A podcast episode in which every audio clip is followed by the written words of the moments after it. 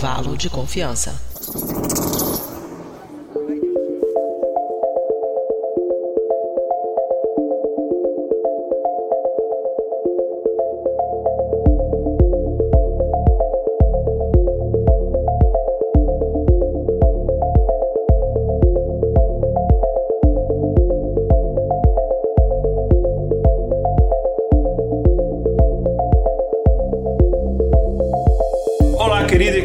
Ouvinte, está começando mais um episódio do Intervalo de Confiança, uma distribuição uniforme de pensamento crítico. E hoje estamos começando o nosso episódio número 137. E a gente está aqui, apesar de não estar frio, pelo menos aqui não para mim, acho que a Lei tá com um pouco de frio, ela tá com um casaquinho aí. Sim. Mas a gente vai falar de um pouco disso, né? Vamos falar de criogenia, de falar que congelar corpos para depois de repente eles acordarem no futuro, enfim. Algumas coisas eu não quero queimar a pauta, é um assunto interessante. Uhum. A gente vai no episódio trazer outras coisinhas que não só a parte técnica disso, a parte científica, a gente vai trazer também um pouco da, de questões éticas, quais são as implicações disso, a herança fica para quando o cara voltar, não, não sei o que, tem umas coisinhas que a gente vai falar disso. E no final a gente dá até uma palhinha de uma coisa que na verdade vai ser um assunto mais específico de um episódio futuro, mas a gente dá uma palhinha ali de, por exemplo, será que isso tem alguma relação com, com ciência artificial de fazer o upload da sua mente para um servidor, não sei o que, enfim. Então um episódio bem interessante, bem maluco, um pouquinho mórbido, um pouquinho divertido, um pouquinho de cada coisa como os nossos ouvintes gostam. Sim. Só que antes de começar o episódio, a gente vai só por um pequeno quadro de recados lá da nossa produtora, a Mariana Lima. A Mariana dá uns recadinhos para vocês e a gente já volta.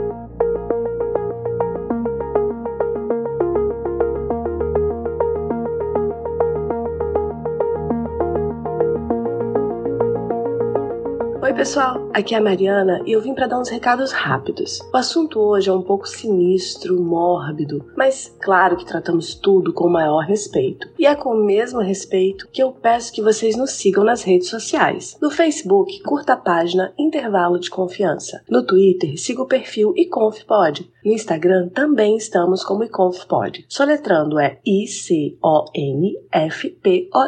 E vocês também podem fazer parte do nosso grupo de ouvintes no Telegram. O link para o acesso está no post desse episódio. Entra lá no nosso site intervalodeconfianca.com.br. Agora, falando desse programa, ele não é feito com o apoio da Gatorade e nem do Workers. Nosso trabalho só é possível através da contribuição de ouvintes apoiadores, como Michel Costa, que contribuem mensalmente com valores que começam a R$ reais, o que dá menos que 20 centavos por dia. Você pode, por exemplo, assistir às nossas gravações dos episódios e inclusive inclusive, mandar seus comentários e perguntas ao vivo. Faça como Michel, para quem esse episódio é dedicado, e torne-se você também um apoiador da divulgação científica. Para saber mais, entre em intervalodeconfianca.com.br barra apoie. É isso então. Deixa eu ir embora antes que a minha ex-chefe descongele aqui. Um grande abraço e até a próxima quinzena. Tchau, tchau.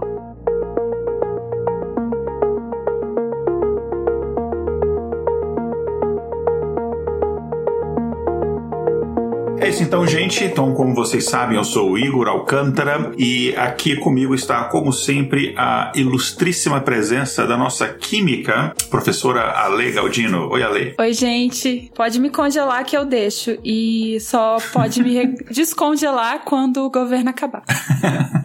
Espero que seja então um congelamento bem rapidinho, né? meses e tal. Enfim, e só aqui um, um, pequeno, uma coisa que a gente nunca fez aqui, comentar um do, dos recados que a, que a Mariana deixou aí. Hum. Ela citou nos recadinhos dela o nome de duas empresas que elas têm relação com uma indicação que eu vou fazer. É tipo um, um a gente sempre nessas empresas que a gente cita assim, para quem não, não tá ligado, a gente na parte dos recados, ela sempre fala assim: "Ah, esse projeto não chega até você através do benefício da empresa tal". Não, é através da contribuição de ouvintes. E sempre ela cita uma empresa e essa empresa é sempre um easter egg, que a empresa que ela cita sempre tem uma relação com o tema do episódio e às vezes é uma coisa muito sutil que a pessoa tem que estar tá ligada para sacar, ou tem que ter, sei lá, jogado teve um tem referência, já teve referência a Resident Evil, algumas coisas assim. E essa, ela citou duas empresas que existem de verdade, são empresas que tem relação à indicação que eu vou fazer, mas fica aqui assim, sem mais spoilers.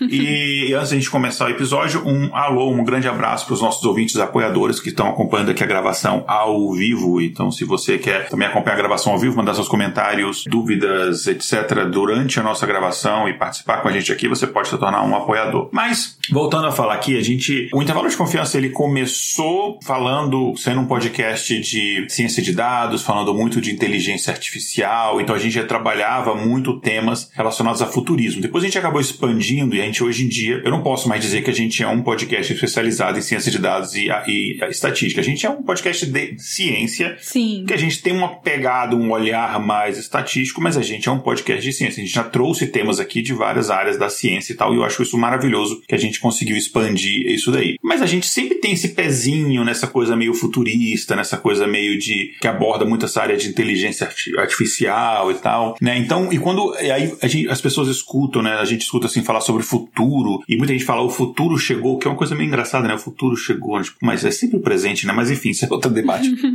mas é verdade que tem coisas que quando eu era, e assim, não é grande vantagem porque eu sou um idoso, mas são, existem coisas que quando eu era, não vou nem dizer criança, quando eu era adolescente, ou mesmo final de adolescência, início da minha idade adulta, que eram impensáveis e hoje faz parte do dia a dia. Então, é, eu lembro quando eu era adolescente, a gente viu, eu vi aquele filme o De Volta para o Futuro 2, que o pessoal tinha, fazia chamada, né, tipo ligação com... Star Trek em 69, Star né? Trek, também mas Star Trek eu não, eu não, sou tão velho não, eu sou... Eu, é, 69, óbvio que não, mas eu também assisti, eu também não sou tão velha assim.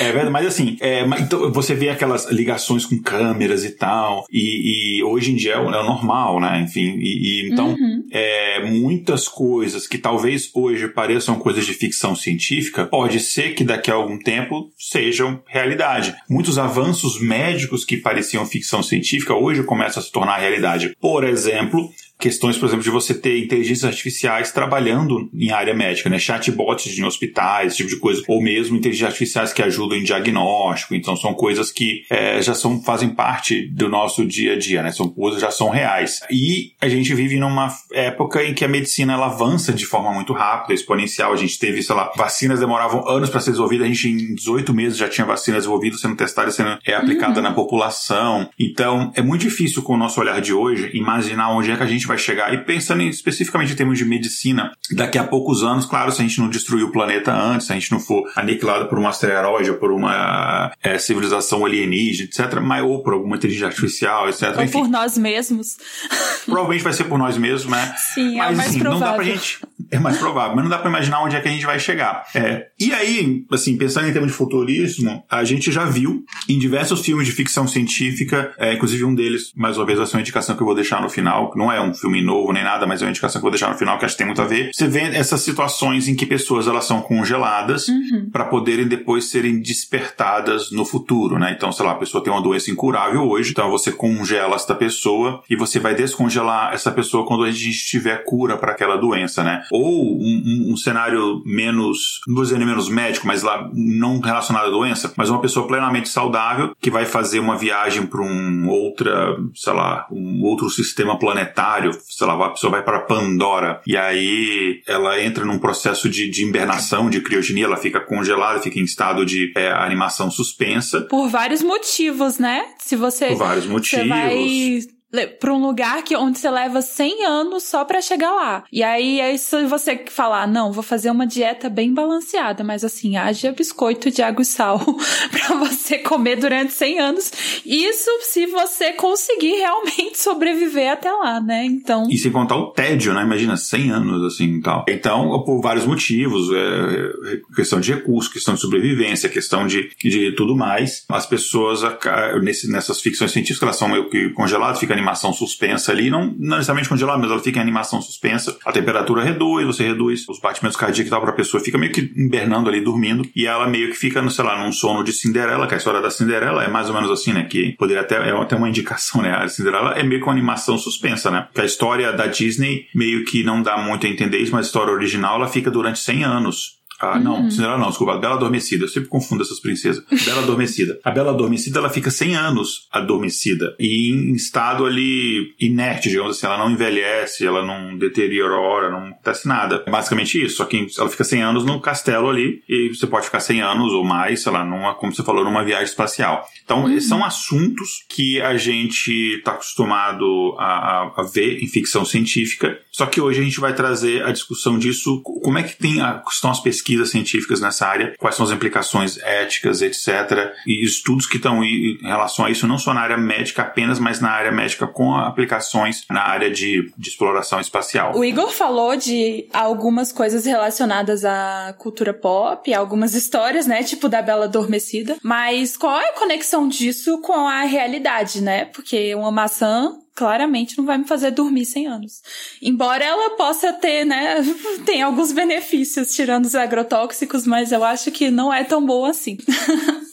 Mas existem algumas questões práticas e existem alguns indícios, né? Muita especulação, mas alguns indícios é, atuais podem fazer com que a gente acredite um pouco que no futuro a gente possa conseguir isso. Um exemplo é a animação suspensa, que inclusive está no título do nosso podcast, do nosso episódio de, desse podcast. Enfim, o que, que seria animação suspensa? Eu sei. Sabe que é animação suspensa? O que? É o último episódio da Caverna do Dragão, que não fizeram.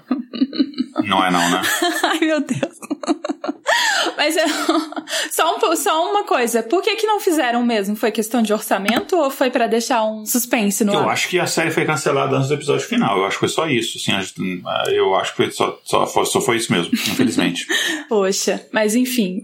Uma outra definição de animação suspensa, né? Tem uma técnica chamada preservação e ressuscitação de emergência, EPR, né? Que é o nome técnico para quando você consegue induzir rapidamente o estado de animação suspensa. Mas o que é a animação suspensa? Ela consiste em desacelerar os processos fisiológicos vitais que levam à morte. É tipo quando você sabe que a pessoa meio que vai bater as botas e você tenta fazer com que esse processo seja mais lento. Para isso ocorrer, você tem que meio que resfriar o corpo do paciente, que logo após o trauma tem que ser bem rápido, a temperaturas que fiquem ali entre 10 e 15 graus Celsius. E aí, quando a gente consegue desacelerar os processos fisiológicos que levam à morte, né? Quando a gente consegue desacelerar esses processos, a gente permite que os médicos tenham mais tempo para conseguir realizar algum tratamento que seja necessário antes do paciente morrer de verdade. Isso por quê? Porque quando a gente está na nossa temperatura normal, né? O nosso corpo, a temperatura normal do nosso corpo gira em torno de 36 graus Celsius, as nossas células, elas precisam de muito oxigênio para produzir energia. Todas as células do do nosso corpo produzem ATP através do consumo de oxigênio, um processo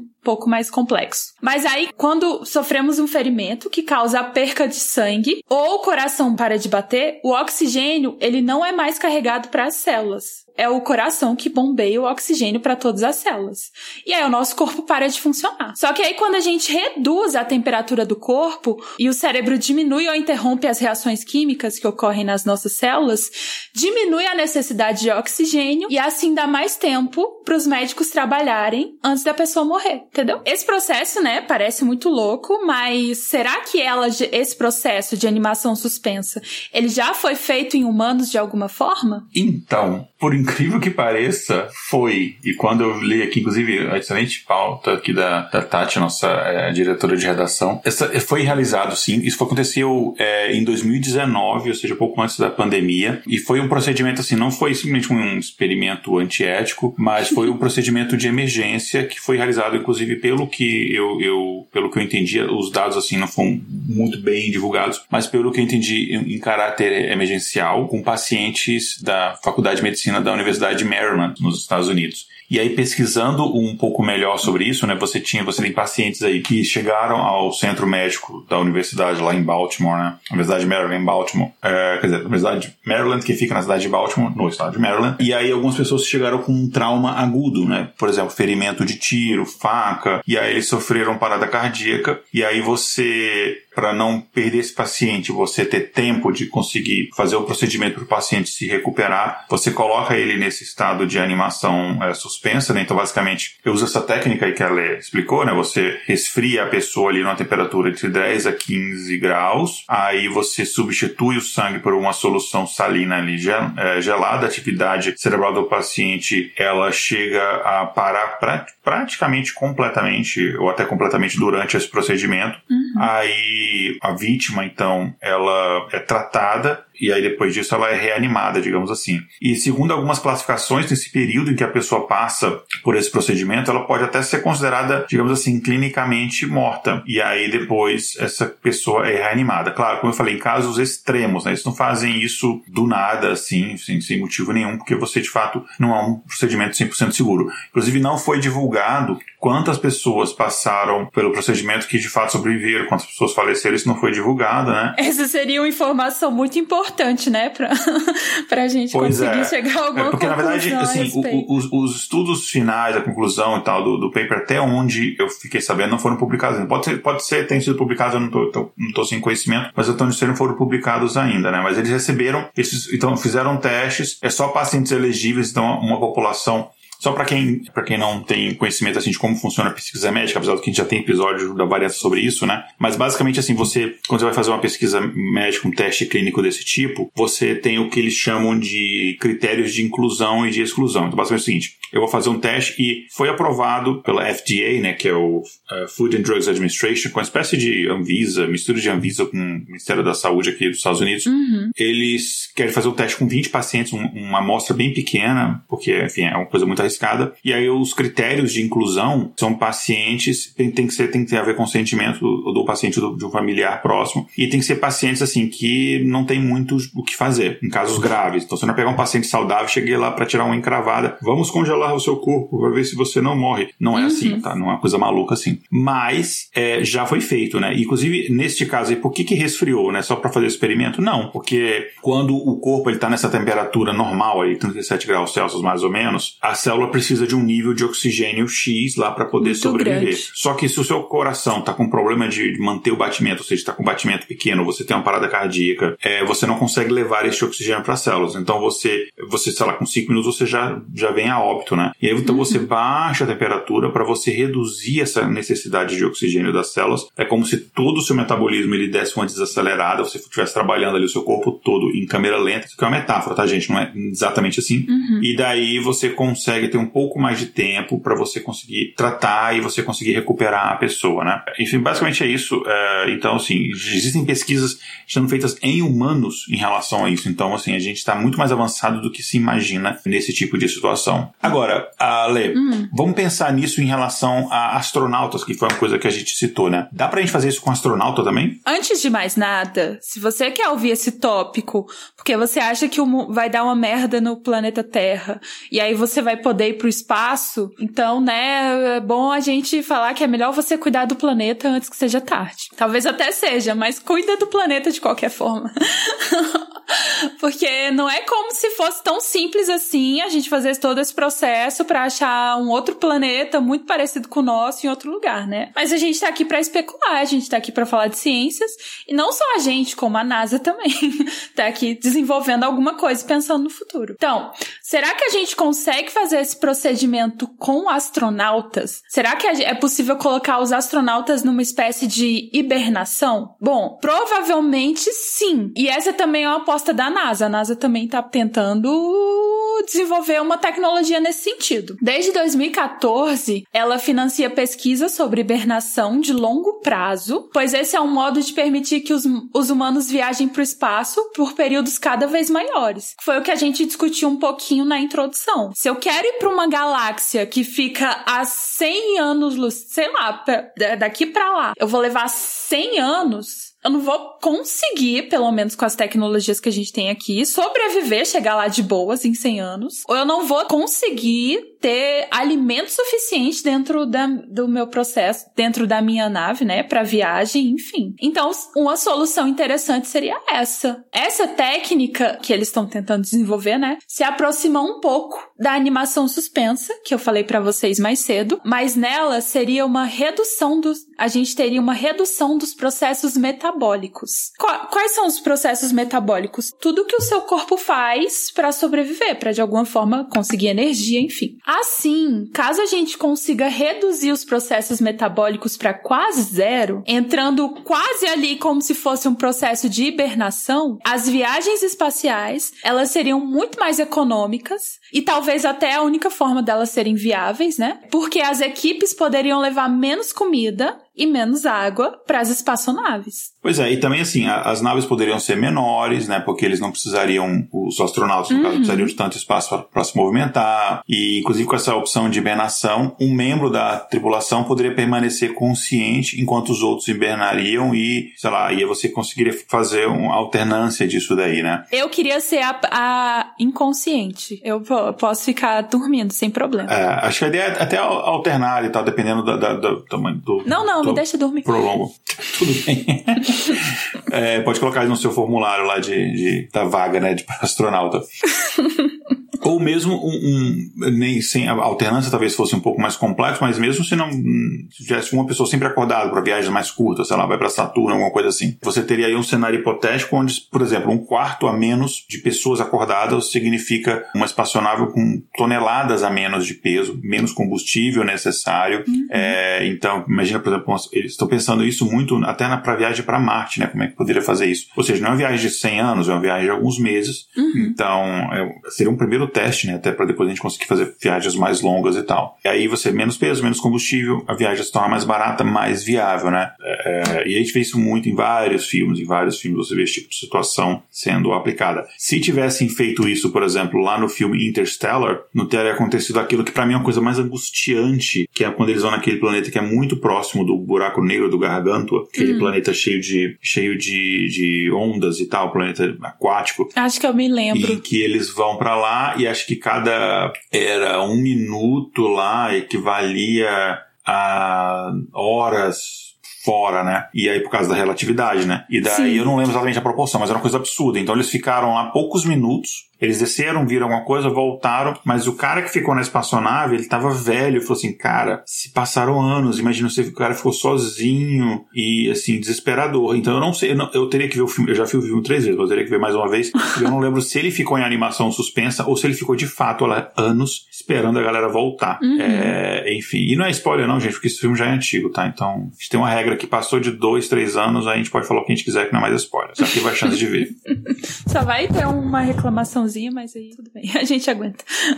Ale, e criogenia? Tá. A gente tá falando aqui de animação suspensa, né? E tem um processo, esse processo que envolve congelamento, tem relação ali com criogenia. Então, você já deve ter visto alguma foto de seres humanos congelados, encapsulados ou aguardando alguma tecnologia no futuro que seja capaz de trazê-los novamente para a vida. Mas você sabe exatamente qual é o conceito científico, né? Tá, a gente tá falando sobre criogenia. Tem até algum outro nome que eu me esqueci agora, mas enfim. A criogenia, a gente pode definir como a ciência e tecnologia de temperaturas muito baixas.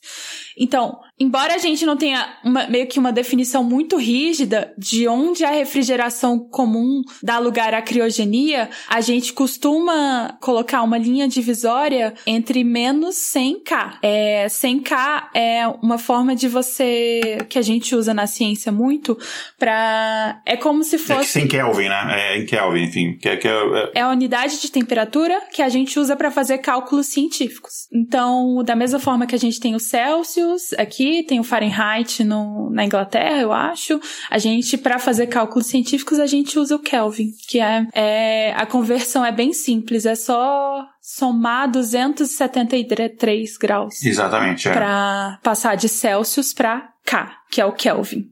Mas enfim, é, reconversões à parte, esse é o conceito de criogenia. e a criogenia, ela pode preservar os corpos para serem trazidos novamente à vida. Será que isso pode acontecer, né?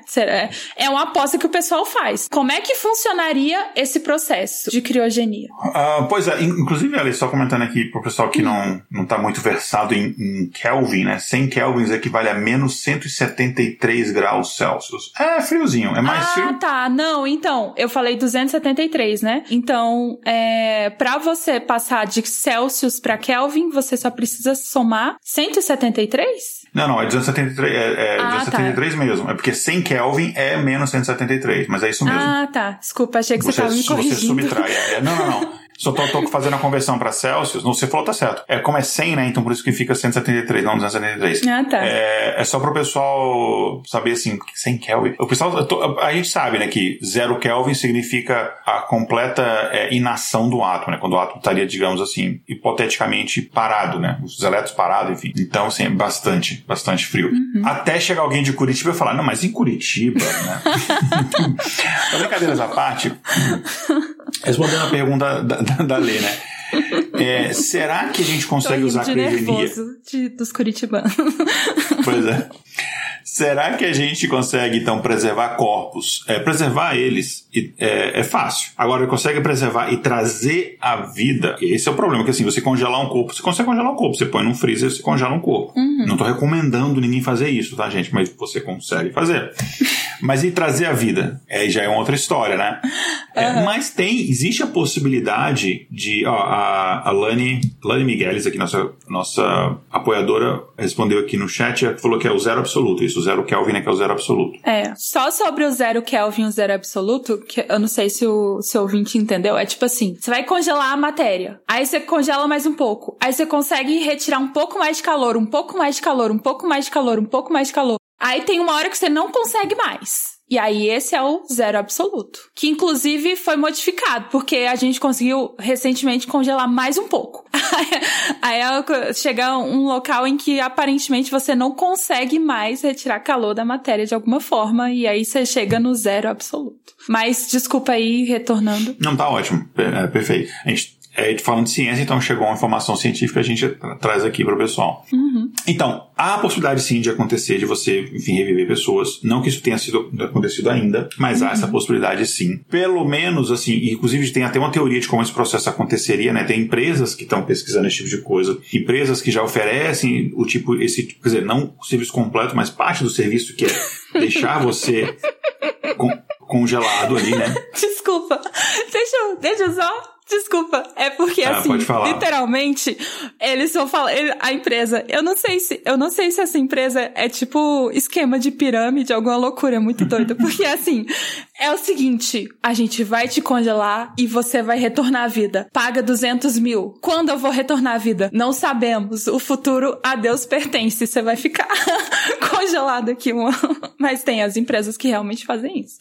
Sim, e tem, já teve clientes que contrataram, até pessoas que deram dinheiro para as pesquisas e tal. Como é é que eu vou citar só um exemplo aqui, né? Tem uma empresa australiana, a Southern Cryonics, que ela diz que o processo, mais ou menos, é o seguinte, segundo eles dizem, né? Que o processo acontece depois da morte, então a morte foi declarada, os médicos declaram você está morto, e depois no final a gente vai descobrir por que, que existe essa necessidade atualmente. Aí o corpo ele vai ser estabilizado para você conseguir fornecer ao cérebro ali a mínima condição para ele se, se, se preservar. Né? Então, a mínima condição de sangue, de oxigênio para ele se preservar.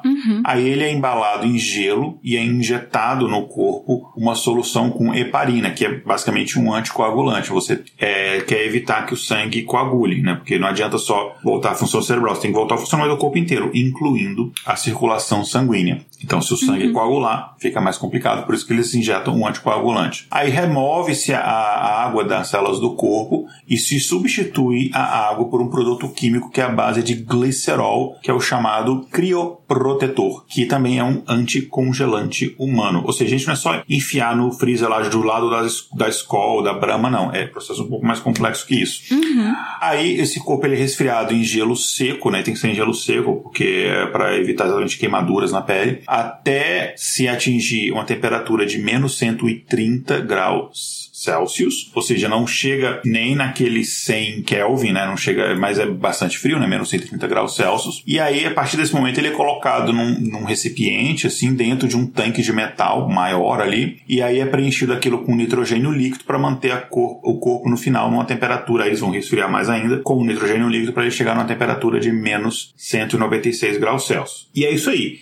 Essas empresas eles só têm a primeira parte. Vamos preservar o seu corpo, evitando coagulação sanguínea e vamos preservar ele ali minimamente. Beleza. Você tecnicamente está morto. A segunda parte como é que a gente vai conseguir te reviver? Aí é igual a Lê falou. É como diria o filósofo de Dimocó, aguarde confie.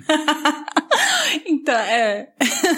Realmente. Mas será que isso vai funcionar, Ale? Vamos lá, vamos, vamos falar um pouco disso daí. Olha só, vamos, vamos agora pensar em termos químicos, né, biológicos e tal. Tem alguns problemas relacionados a esse processo. Primeiro, né, a gente sabe que tem muita água no nosso corpo, tem 70% de água. E como é que vai ocorrer o processo de congelamento dessa água? Como é que a água no nosso corpo vai congelar? Bom, congelamento preserva por mais tempo o corpo do indivíduo lá. Até aí a gente já entendeu, né? A gente até sabe. Caso você precise preservar o corpo de alguém, pode congelar. Mas se você fizer isso, não diz que você aprendeu aqui. O problema é outro e tem relação com o comportamento anômalo da água. Por exemplo, a matéria, até aqui, a gente sabe que é um pouco mais complexo, mas de maneira básica, a gente tem a matéria que pode estar no estado sólido, líquido e gasoso. Normalmente, a matéria no estado sólido, ela tá mais juntinha, então ela ocupa menos espaço, então ela é mais densa. Por isso que normalmente coisas mais pesadas, sólidas, elas afundam, né? Só que a água, ela tem um problema. Por quê? A água ela se comporta de maneira diferente. E é por isso que a água no estado sólido, ela não afunda. A água no estado sólido ela boia, tipo gelo no seu copo de água ou um iceberg. Isso. Então, no estado sólido, a água, ela não se junta bonitinho, ela forma cristais e ela se expande. Mas o que que isso tem relação com a criogenia? Por que que você tá dando aula de química no meio do episódio sobre ressuscitar pessoas congeladas? Além do fato de você ser uma professora de química. é, eu não posso fazer nada, é a minha vida. Bom, quando as moléculas se organizam em cristais, elas ocupam muito espaço. E isso faz com que o gelo boie, como eu falei, né? Ao invés de afundar na água e a gente pode falar sobre isso depois em outro episódio. Bom, mas enfim, o corpo humano, como eu já falei, ele tem um percentual muito grande de água. Ele tem 70% de água. É muita água. Tipo, aí, por exemplo, um alface tem uns 90 e tantos, mas a gente tem 70%, né? E quando a água vai para o estado sólido, ela se expande dentro do nosso corpo. Ou seja, Lê, nós somos basicamente melancias com ansiedade. e menos gostosas, né? Porque melancia é bem gostoso. Mas enfim.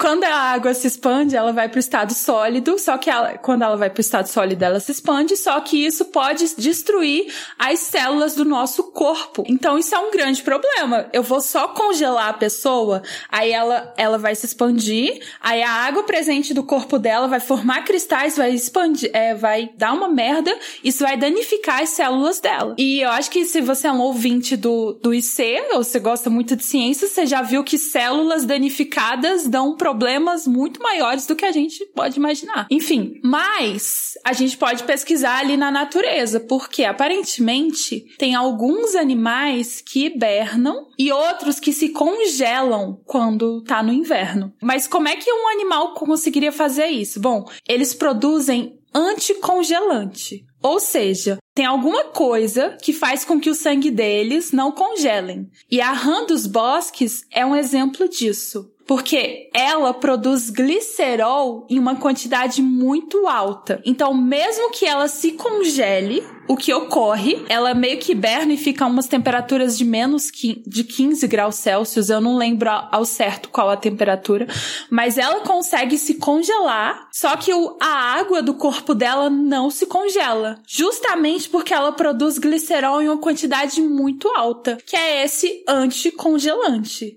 Então, meio que um problema pro congelamento e tal, pra animação suspensa, para tudo isso, meio que ele já, de alguma forma, é resolvido, né? Então, a gente sabe que já existe, de alguma forma, a criopreservação da matéria, de material celular, né? E aí eles conseguem preservar isso desde 1950, mas é, é um pouco mais simples do que o que a gente quer. Eles conseguem preservar gametas, glóbulos vermelhos, até células cancerígenas. E para conseguir fazer essa essa preservação, eles adicionam um crioprotetor, que pode ser o DMSO, que é, uma, é um reagente que a gente até usa no curso de química, ou o que eu falei para vocês, que a própria ranzinha produz, que é o glicerol. Então, essas moléculas entram na célula e quando elas resfriam, em vez de formar gelo, eles formam um, um vidro dentro da célula, mas enfim, impede a formação de cristais. Porque, como a gente já viu, esses cristais de gelo que a água sólida faz podem danificar as estruturas das células. Esse é um problema que não tá totalmente resolvido. Mas pelo menos a gente sabe como fazer, né? A gente sabe que a pessoa, a água do corpo dela não pode exatamente congelar e a gente tem os anticongelantes. Mas como é que o nosso sistema vai reagir, né? Será que esse é o único problema associado a isso? Pois é, a gente não sabe exatamente, né, respondendo a pergunta, mas a gente consegue especular, que é o que a gente está fazendo aqui, baseado nas informações que a gente tem hoje em dia. Mas a gente tem exemplos assim próximos. É um exemplo, inclusive, mais próximo que a gente tem disso, é no mundo assim real, não especulativo ou ficcional, aconteceu com o caso né, da Anna Begenholm, que ela teve um acidente enquanto ela esquiava lá na Noruega. Isso foi em 1999. Você já era nascida, Lê? Já tô brincando, já era, era assim, você não era tão novinha, não. Aí ela ficou durante 80 minutos, praticamente imersa em, em, água congelante, antes dela ter sido encontrada pelas equipes de resgate. 80 minutos é bastante tempo, entendeu? Uhum. 80 minutos é pouco tempo se você estiver escutando o intervalo de confiança, mas se você estiver ah, em água em temperaturas baixíssimas, enfim, de fato congelantes, é, é muito tempo. E ela continuou sentindo dores ali nas mãos e nos pés, porque o frio no final causou danos aparentemente irreparáveis, né, no, nos nervos, mas assim, tirando isso, ela conseguiu se recuperar, eles conseguiram voltar ela, digamos assim, ela não chegou a morrer, mas conseguiram voltar ela, digamos, ao estado normal, né? Eu esqueci de colocar aí que ela chegou a o corpo dela, se eu não me engano, ficou em volta de 15 ou 17 ou 15,17 graus Celsius por durante um tempo Assim, eu sei que ela conseguiu voltar e eu sei que aparentemente tem esses danos irreparáveis ao sistema nervoso, mas eu fico pensando se durante 80 minutos o corpo dela só passou de 36 graus para 17 graus e ela tá com dores por causa dos problemas no sistema nervoso. Eu fico pensando ficar mais tempo com uma temperatura inferior a essa. Já pensou, velho? Você, você descongela a pessoa e reanima a pessoa. Ela vai, vai sentir tipo uma dor gigante para sempre porque deu merda no sistema nervoso dela. É só uma possibilidade. Imaginando assim. os problemas do futuro. Isso é uma possibilidade. O pessoal das empresas de criogenia, eles argumentam, e eu não estou dizendo nem que eu concordo, mas eles argumentam falando o seguinte: é, mas ela não passou por um processo de fato de criogenia. Hum. Né? O que aconteceu é ela simplesmente ela, ela só passou por um processo que ela foi resfriada, mas assim, a parte de. de ela não, não teve acesso a anticoagulante, não teve todos aqueles outros processos que aconteceram. Mas enfim, ainda a gente está no, no, processo de especulação. Agora, seguinte. Desculpa pelo, pelo, pelo título. pois é. Mas e aí? É, a, a Lê tá rindo aqui porque na pauta aqui tá o título Só Cabecinha. Enfim. Foi, fui eu que fiz. e basicamente é o seguinte: é, é, quanto é que custa, né, pra, pra fazer esse procedimento? Eu assim, pô, achei legal, curti. Inclusive, se empresas de criogenia quiserem patrocinar, tudo brincando.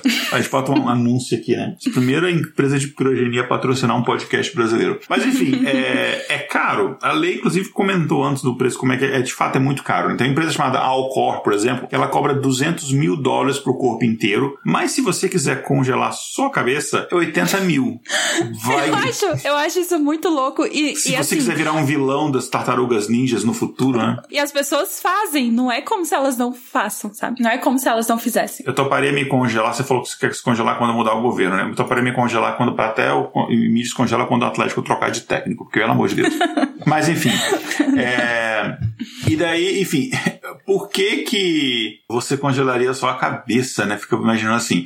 Obviamente tem um motivo óbvio, que é economia, né? Você vai gastar 80 mil ao invés de 200. É, pode ser que você não, também não goste muito do seu corpo, você queira um corpo diferente.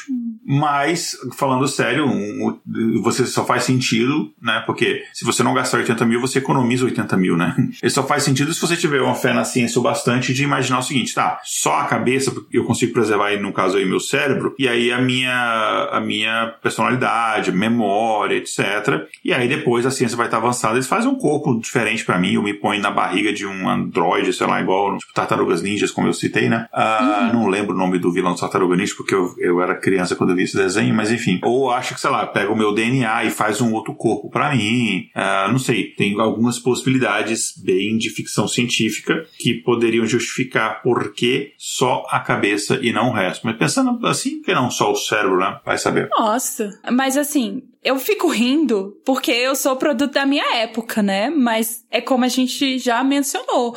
Tem. Se, se, se uma pessoa fosse congelada nos anos 80 e se, se revivesse a pessoa agora, ela ia ficar absolutamente abismada com os processos tecnológicos que aconteceram. Não, isso não vai acontecer com uma pessoa que nasceu nos anos 80 porque ela foi vivendo a mudança ao longo dos anos, né? Então ela não vai ter o bar. Então, se a pessoa que nasceu nos anos foi congelada nos anos 80, se ela fosse acordada agora, ela ficaria assustada com, com os processos tecnológicos. Espero que eu fique assustada com os processos tecnológicos do futuro. E eu espero que o senhor, algum senhor que congelou a própria cabeça por 80 mil dólares, eu espero que eles consigam reproduzir talvez até um corpo de fisiculturista, alguma coisa do tipo. Pois é. Mas olha só, uh, quem acompanha o intervalo de confiança já há mais tempo, que não é ouvinte novo, sabe que a lei é muitas vezes referenciada e lembrada não apenas pelos grandes conhecimentos que ela tem em ciência em geral em química, mas porque ela já ensinou a gente a fazer várias coisas aqui no nosso podcast. Ela tá, tá vendo o vídeo, ela tava até se escondendo ali. A lei já ensinou a gente a fazer cachaça, a lei já ensinou a gente a fazer cerveja, que mais você já ensinou a gente? O processo químico. Mas nada vai se comparar a este episódio. Em breve, drogas. Esse aí, esse aí só para apoiadores de drogas. É, ah, é que a, a Lani que comentou aqui, o nome do vilão da Tartaruga Ninjas é Krang. Olha só. Eu não sei se ela pesquisou no Google ou se ela lembra. Se ela lembra, talvez o cérebro dela deva, é, deva ser preservado também. Que é uma boa não, memória. É, os viu? ouvintes muito diferenciados. Pelo, é, os ouvintes que eu já conheci são sensacionais. É certeza que ela lembra. Tem inclusive alguns amigos inclusive que você conheceu também, que eles, a gente lembra filmes que a gente já viu na adolescência, lembra os diálogos dos filmes. Eu, não, não sou assim, queria ser. Mas, enfim. Ale, digamos que, sei lá, cara, 200 mil é caro, eu vou do it yourself, eu quero fazer o meu própria criogenia em casa. Inclusive, depois a Leia vai fazer aí um vídeo mostrando como é que você faz pra gente botar no nosso canal no YouTube. Não, tô brincando.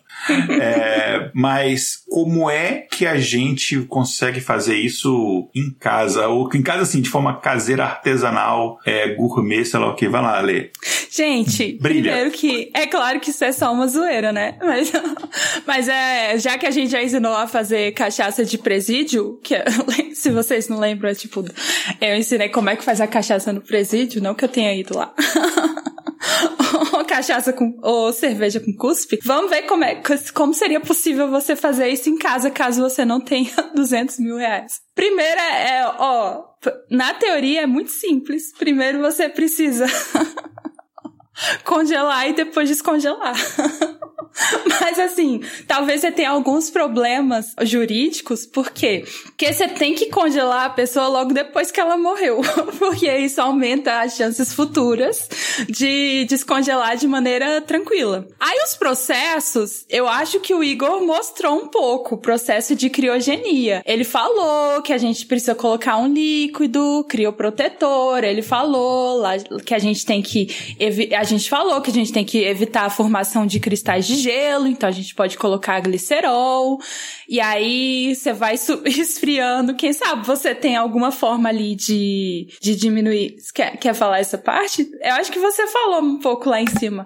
Não, pode como é mandar, é que, pode mandar. Como, como é que a gente faz o processo? Aí você volta lá e ouça a gente coloca, inje, injeta alguns líquidos, né, na pessoa e depois a gente arranja uma forma ali de ir abaixando a temperatura do cadáver gradualmente até finalmente você leva, caso você tenha em casa, para um tanque de nitrogênio líquido. Assim, eu sei que é difícil ter nitrogênio líquido, mas tem uma informação importante, muito interessante, que o ar que a gente respira, ele tem 78% de nitrogênio. Então, se você conseguir pegar o nitrogênio do ar e comprimir e resfriar, comprimir e resfriar, comprimir e resfriar, você consegue ter nitrogênio líquido. Aí você taca num tanque de nitrogênio líquido, com a pessoa de cabeça é, com a pessoa de cabeça para baixo, para que caso haja haja algum vazamento, né, para que o cérebro fique protegido no freezer.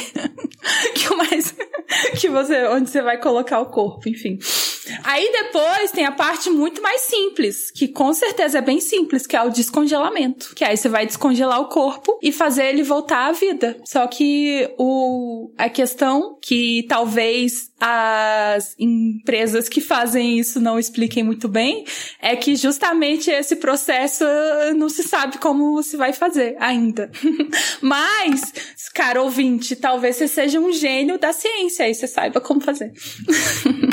Essa questão do, do, nitrogênio, deixa eu comentar uma coisa aqui que aconteceu comigo ano passado, sei lá, eu tava comprando um carro, foi ano passado, foi. Medo. Comprando um carro, né? E aí, é, como é que a ciência te ajuda a não cair charlatanismo, né? Aí eu, na hora que pago, comprar o carro lá, o pessoal lá, ah, você não quer fazer um plano de manutenção, você paga um valor por mês, X, aí você vai fazer a manutenção programada, você não paga, não sei o que, não sei o que. Aí eu olhei assim e falei, ah, ok, faz sentido. Aí lá, se você adicionar mais, é só, acho que era 10, 15 dólares por mês, isso que parece pouco, mas se você você botar isso num plano de dois anos é bastante dinheiro. Uhum. A gente tem um, um, produto novo e tal que a gente, a gente é, calibra o pneu do carro com nitrogênio. E aí, qual que é a vantagem? Não, o carro, você, você calibra uma vez e você fica, tipo, meses sem precisar recalibrar, que ele mantém a, a calibragem, isso aqui, tudo.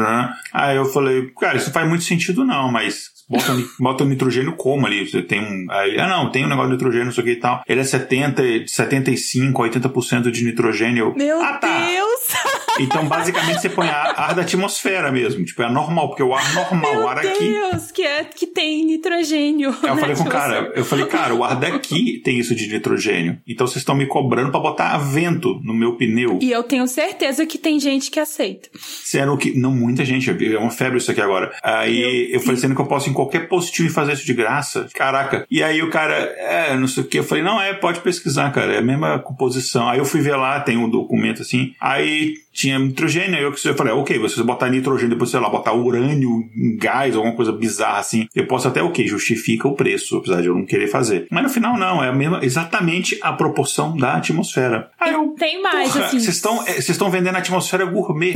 É a mesma coisa, só que vocês botaram, botam num, num, num, num cilindros e estão vendendo essa merda. Desgraça, é que eles falam, cara. né? Todo dia acorda como é que é? Um inteligente um, e um burro, alguma ah, coisa um tipo. Malandro um e o mané, né? E o mané. E eles vão se encontrar, tipo né? Exatamente. É, pronto. Ó, e assim, em termos químicos ou físicos, os gases, seja oxigênio ou sendo nitrogênio, eles não vão mudar as propriedades basicamente tendo a mesma quantidade, assim. Não, não é como se você fosse colocar nitrogênio e isso aumentasse muito é, o volume de alguma forma, porque a mesma quantidade de mols de, de, um, de um gás, ele vai ocupar o mesmo espaço. Então não importa se é o gás oxigênio ou se é o gás nitrogênio, enfim. Realmente é, é irrelevante. Eu não consigo pensar em nenhum motivo pelo qual seja mais importante isso aí. Pois é, e tem a parte meio de congelamento dos órgãos, né, Ale? Sim! Essa área meio que eu acho que é a área que tá mais desenvolvida. Não, não é que. Essa não, né? Congelamento de células é mais interessante. Ou pelo menos mais desenvolvido. Mas uma área que tá aumentando a esperança dos médicos e também dos pacientes que precisam de transplante é o de congelamento de órgãos, como coração e fígado. A perspectiva de preservar qualquer órgão continua sendo um desafio. E ainda assim, o direcionamento do coração ou fígado para armazenamento a frio pode ser alcançável. Não exatamente alcançado, mas alcançável, né? Eles têm um esforço para criopreservar os órgãos e esse esforço ele foi impulsionado, por exemplo, em 2015 pelo Departamento de Defesa dos Estados Unidos, que em janeiro anunciou, janeiro daquele ano, né? Anunciou os primeiros subsídios do governo para pesquisas em bancos de órgãos. Então eles tiveram os programas que concederam tipo muitos milhões de dólares para umas equipes, para mais de 20 equipes de pesquisas. Então, lá em 2015, os cientistas de todo o mundo se reuniram lá na Califórnia para uma cúpula de três dias sobre o criobanco de órgãos, que é um primeir, a primeir, o primeiro, né, em mais de em três décadas. E esse evento, ele meio que marcou o início do programa Apolo Moderno para bancos de órgãos.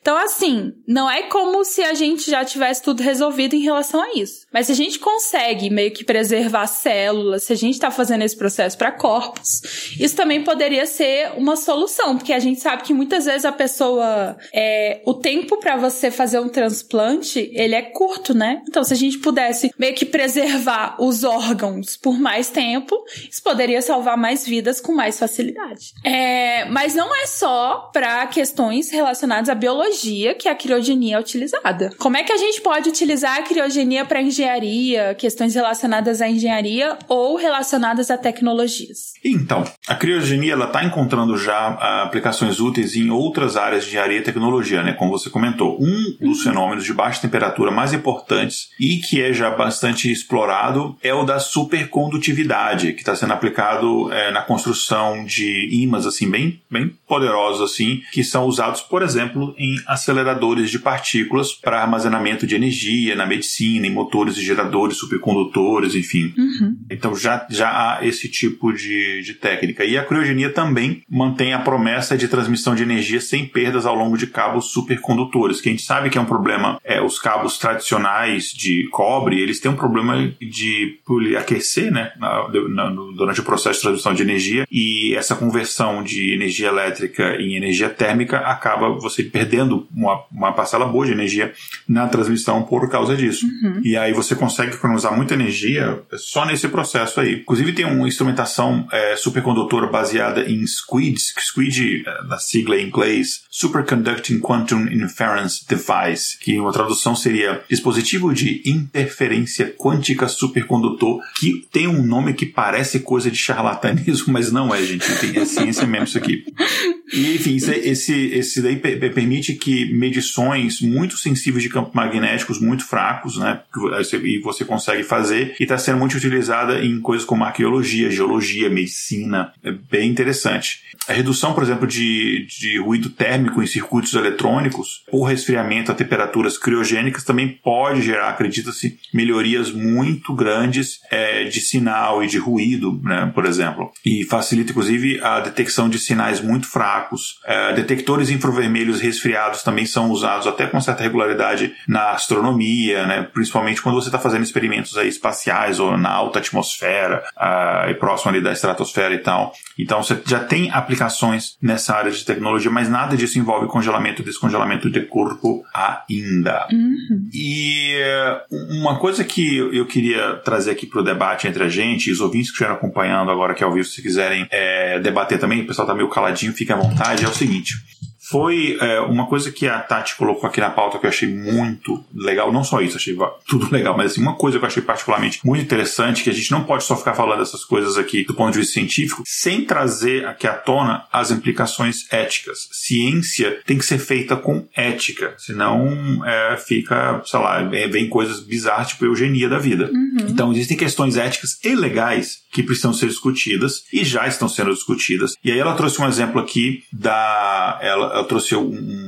texto aqui da. Uh, que foi da Sociedade de Bioética de Portugal. E eles escreveram um parecer, enfim, debatendo essas questões, fazendo recomendações né, para esse tipo de pesquisa em Portugal, mas eles citam dados dos Estados Unidos, do Brasil e de outros países também. E aí tem oito pontinhos aqui que eu vou citar e a gente pode debater um pouco o que eles querem dizer. E aí fica aberto para os ouvintes que estão acompanhando ao vivo, se eles quiserem adicionar alguma coisa, a gente participa do debate aqui ao vivo. E para quem estiver acompanhando depois o, do episódio gravado, você pode ou nos comentários do site ou nas redes sociais interagir com a gente e deixar seus comentários em relação a isso. O primeiro ponto é sobre a dignidade humana e identidade pessoal. Porque todo esse experimento, todas essas pesquisas, toda a publicidade em cima de criogenia é, e animação suspensa, etc., ela está sendo feita a partir do pressuposto de que esse processo vai preservar a sua memória e a sua personalidade. Mas a gente ainda não tem um conhecimento total ou próximo do total sobre exatamente quais são os processos químicos e orgânicos que definem a nossa personalidade e nossa memória. A gente tem um bom entendimento disso já, mas a gente não sabe, por exemplo, com certeza, se a sua memória e a sua personalidade vão ser preservadas de forma intacta se você Sim. passar por um processo de criogenia. Você está substituindo líquidos no computador, você está colocando várias coisas. Exatamente. A gente entende que é um processo, processo, por exemplo, de memória, etc., que a gente não vai abordar muito hoje, que a gente vai ter um episódio no futuro para falar mais sobre isso. Isso. Mas é um processo químico, primordialmente um processo químico que acontece no nosso cérebro. Mas aí, assim, a gente não vai entrar em questões filosóficas, religiosas, de alma, etc., que acho que isso uhum. foge do escopo do nosso podcast, mas fica o convite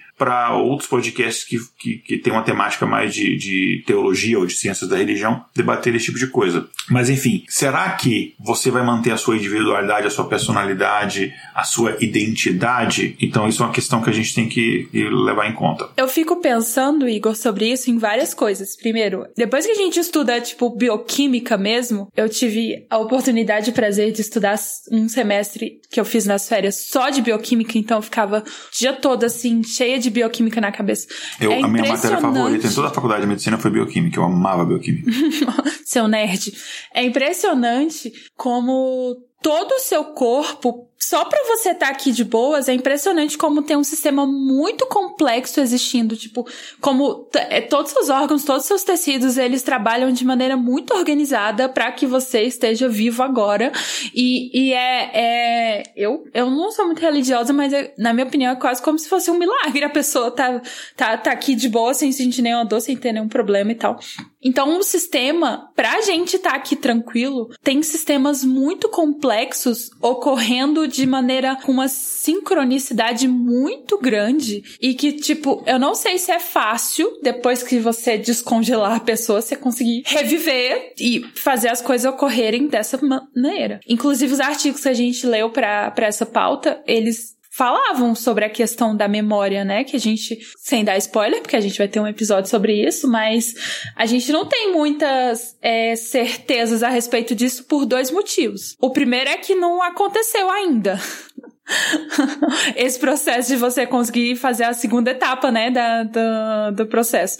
Mas o segundo é que os nossos sistemas, eles ocorrem de uma maneira muito complexa. E aí a gente ainda não sabe se os neurônios, se tudo meio que vai voltar à vida de uma maneira que inclusive as suas memórias estarão normais, você vai lembrar, se você vai saber como é que foi sua vida, enfim. É, segundo o documentário Pet Cemetery, né, Cemitério Maldito, não volta igual. Brincadeira da parte. Eu vou juntar o segundo e o terceiro item aqui num, num, só, que é o conceito de vida e de morte e o respeito pela autonomia e consentimento, que é o seguinte, existem implicações, dá pra gente ficar fazendo... Cara, sem brincadeira, esse daí dá pra fazer um episódio só falando sobre isso, que é o seguinte, hoje em dia, por questões legais, e que a gente vai falar um pouco mais um pouco melhor daqui a pouquinho, você só consegue fazer o processo de criogenia, a primeira etapa né, de congelamento, para quando a pessoa é declarada morta, né, clinicamente morta, ou seja, para a atividade cerebral. Uhum. Porque você não tem a outra parte ainda de. Você não tem nenhuma garantia que você vai conseguir desenvolver a segunda parte de voltar para sua vida. Então tem essa questão. Então, assim, a definição, por mais que a gente tenha uma definição médica de. A gente considera a pessoa morta quando ela tem a parada da atividade cerebral, isso ainda não é uma coisa 100% definida. Porque, por mais que a gente concorde, faça sentido que a partir do momento que é irreversível, esse irreversível é muito aberto a debate, porque tem muitos casos considerados irreversíveis que depois você consegue reverter, mas mesmo assim, a gente considerando irreversível o caso de morte cerebral, a nossa forma de detectar a morte cerebral ela não é 100% acurada. E aí dá para um, gerar um debate em outras áreas também, como transplante e tal, que eu não vou entrar nessa questão, mas ela não é sempre é muito boa, mas não é 100% acurada. Então, qual que é esse limite entre a vida e a morte? E uma outra questão é o seguinte, digamos que a gente consiga realizar esse processo completo daqui a alguns anos. Eu fui detectada a morte cerebral de uma pessoa, digamos, sei lá, o seu Kleber. Seu Kleber teve um problema e aí seu Kleber, enfim, faleceu e no momento em que foi declarada a morte dela, dele, uh, foi feito o processo de criogenia. Seu Kleber fica 30 anos congeladinho lá, dormindo em berço esplêndido, nitrogênio líquido. Seu Kleber acorda em 30 anos. Seu Kleber foi feito um enterro. Os familiares vão fazer um velório, vai ter luto, vai ter esse processo natural de, enfim, né, de luto, de morte, de etc. E aí depois ele vai voltar. E aí? Tipo, ele tá morto ou ele é, é ressuscitado? Ele nunca morreu? Como é que fica essa questão? Eu vi um estudando para essa pauta, né? Tava lendo um artigo que era o caso de um moço que foi de um senhor, né? Que ele decidiu se congelar e eles estavam discutindo as questões jurídicas, né? Que a gente vai falar mais sobre isso daqui a pouco, mas primeiro porque a filha que morava com ele aceitou a criogenia, que era o desejo dele, que ele queria participar desse processo, mas as duas outras filhas que não moravam com ele queriam que o enterro fosse normal. E aí eles estavam falando sobre respeito meio que da do desejo do cara, porque tava era uma questão judicial, virou uma questão judicial, que uma filha queria respeitar o que o pai queria e as outras duas queriam que fosse feito um, um enterro normal. E aí isso ainda tem impressão que isso ainda vai vai dar muito problema do ponto de vista do direito. É, a questão do respeito da autonomia do consentimento, que, enfim, você é responsável, você tem o direito a tomar esse, esse tipo de decisão, não todos, mas esse tipo de decisão, desde que você tenha totais capacidades mentais para tal. Se você não tem totais capacidades mentais para tal, aí uma pessoa responsável, sua familiar e tal, assume esse direito. Mas aí fica o debate, até que ponto a pessoa que toma essa decisão de passar por um procedimento sem zero tipo de comprovação comprovação científica que será possível de ser realizada no futuro está de fato autônoma e consciente dessa decisão que ela está tomando. Isso é um outro debate que a gente tem que ter. Quarto item aqui é de eutanásia prematura. E aí é porque a questão de hoje em dia se faz depois de declarada a morte, ou seja, o destino daquele corpo é ou ele vai ser enterrado, cremado ou congelado, neste caso, para criogenia. Uhum. Por que isso? Porque digamos que descubram-se que, olha, o processo ele é até possível, mas a gente tem que congelar a pessoa, ela ainda viva, não pode ter morrido, ela tem que estar viva ainda, a gente tem que finalizar o processo. Será que isso não é um uhum. processo de eutanásia? Será que isso não gera uma brecha na lei, por exemplo, uma pessoa que quer executar, ela quer passar por um processo de eutanásia, ela está desenganada, ela não quer mais viver, ou se ela por algum motivo, pode ser de doença mental, cara, a vida tá uma merda, o mundo tá uma porcaria, eu não quero continuar, mas eu não quero me matar, eu quero ser criogenado. Será que não é um processo de eutanásia? Porque se essa pessoa nunca for ressuscitada, se der um problema, se der daqui 20 anos, a gente até, sei lá, 30 anos, a gente consegue até re restaurar, mas a gente fala assim, e a gente consegue. Mas a gente teria que ter feito assim, a galera que a gente não fez assim, a gente não consegue mais. E aí, enfim, essa pessoa tecnicamente, então, é irrecuperável. Então, uhum. então foi um processo de eutanásia. Então fica essa questão para debate também, né? Sim. Se a gente conseguir provar que o processo ele é possível no futuro, sei lá, testamos em, em animais e tal, conseguiu. Mas a gente precisa que seja antecipado. Será que sim? Será que não? Será que você mesmo saudável, você te, teria esse direito? Fica o debate. Será que deveria ter? Não deveria ter? Não vou aqui trazer nenhuma resposta. Não vou falar minha opinião porque eu não quero influenciar a galera depois de discutir isso daí. Mas fica o tempo para debate. Eu acho muito engraçado como, às vezes, a criação de uma tecnologia, né, para resolver um problema, traz outros problemas que você nem imaginou. Só com parênteses, a tecnologia, ela existe para resolver os problemas que não existiam antes dela. Pronto. pois é. Vocês já pararam para pensar no problemão que a gente vai criar com os direitos sucessórios? Porque, tipo, eu tenho esse terreno aqui, esse terreno aqui é meu, ou é do meu bisavô que voltou à vida do nada? Você tinha recebido basicamente um terreno. Olha só, hoje em dia, da briga de família, do pessoal ir pra justiça, de sair na porrada por causa de um terrenozinho. Agora imagina que você tem um terreno, só que agora ele não é mais seu, porque você tinha herdado ele do seu pai, que herdou do avô, porque o seu bisavô voltou pra vida, e agora o terreno é dele. Se direito sucessório já enrolado, com conheço gente com 20 anos que o inventário não finalizou, imagina com essa parada aí. É, tem isso, assim. E, e assim, é, tem essa questão, né? Tipo assim, foi, pá, pô, passou 10 anos, beleza. Acabou o inventário, a família herdou, deu 5 depois o vai e volta. é, quero que é meu, cara. Eu quero que é meu. Aí... O cara vai falar assim: o que? Você fez um, sei lá, uma igreja naquele terreno que eu queria fazer um boteco? Pelo amor de Deus e tal. Enfim, fica essa, fica essa questão, cadeia de coisa. Quem que é, e outra coisa, quem que é responsável pela custódia desse, desse corpo, digamos assim, durante esse período? Uhum. Uh, porque pode ser que passe-se muitos anos e todas as pessoas que aquela pessoa conheceu morreram. E já falar daqui a pouco sobre isso um, um pouco melhor, mas todas as pessoas é, que a pessoa conhecia, elas morreram. Então, tipo assim. Uhum. Né? É, um dos melhores artigos que eu li para essa pauta foi Frankenstein, a criogenia dando vida a corpos inanimados. E a gente pode até fazer uma longa discussão sobre Frankenstein, porque eles misturam um pouco uma teoria de uma estudiosa lá com, com um pano de fundo de Frankenstein, que basicamente você deu vida a uma coisa, né, com uma centelha de eletricidade e tal. é um pouco da ficção científica se misturando com a realidade, ou a futura realidade, quem sabe. Mas enfim, achei esse um dos melhores artigos para essa pauta. E aí eles usaram algumas reflexões, né, sobre essa obra científica, mas eles também trataram de problemas bem palpáveis que a gente tem que resolver se conseguir reanimar alguém no futuro. E aí os autores, lá no finalzinho do artigo, eles discutem a criogenia humana, realizada pela criopreservação do ser humano que faleceu, e a sua posterior incerta ressuscitação, né? Mas eles falaram que para isso, qual o problema? Eles estavam analisando isso do ponto de vista jurídico. Só que eles não têm muito o que analisar, porque eu vou explicar.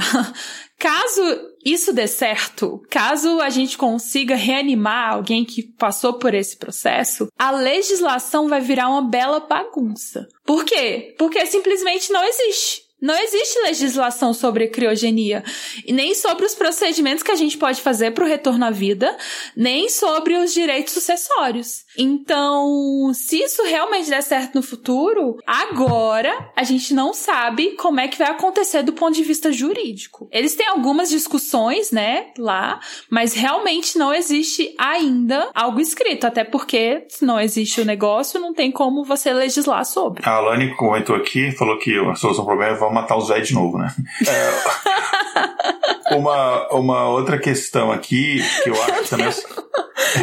e eu acho também é, que a gente tem que levantar o seguinte: a pessoa ela é ressuscitada depois de 30, 40 anos, sei lá quanto tempo, e não tem mais ninguém que ela conhece viva. Ela tem familiares, mas ela é tataraneto, pessoas que, que, que ela nunca teve contato, ninguém que ela conhece. Existe mais um mundo que ela conhece é completamente diferente. Imagina você traz um, um parente seu do século XIX, e aí ele vai acordar no século XXI agora, dois séculos depois. E aí, o que, que vai fazer para a cabeça dele? Por mais que a cabeça dele, a personalidade se manteve, mas essa pessoa vai ter que viver num mundo que ela não estava preparada, que ela não, enfim, o, o, trauma e o problema de saúde mental que isso vai ocasionar. Então, até que ponto, até é ético você fazer isso com, com, com essa pessoa, né? Você congelar corpos agora se você não sabe que isso vai poder voltá-los no futuro e mesmo se puder voltar, em que condições essa pessoa vai viver, né? E você não sabe uhum. nem se ela vai voltar com um tipo de deficiência, se ela pode voltar com algum tipo de problema na, na, na cabeça mesmo, pode, sei lá, pode desenvolver algum tipo de doença cerebral, doença degenerativa, algum tipo de coisa assim, né? Sim. Outro ponto são equidade em acesso e custo de procedimento, que isso aqui eles levantam, é um ponto interessante que eu não tinha parado a pensar, que é o seguinte, digamos que a gente consiga provar que esse processo ele é, é viável. Hum. E aí isso seria uma forma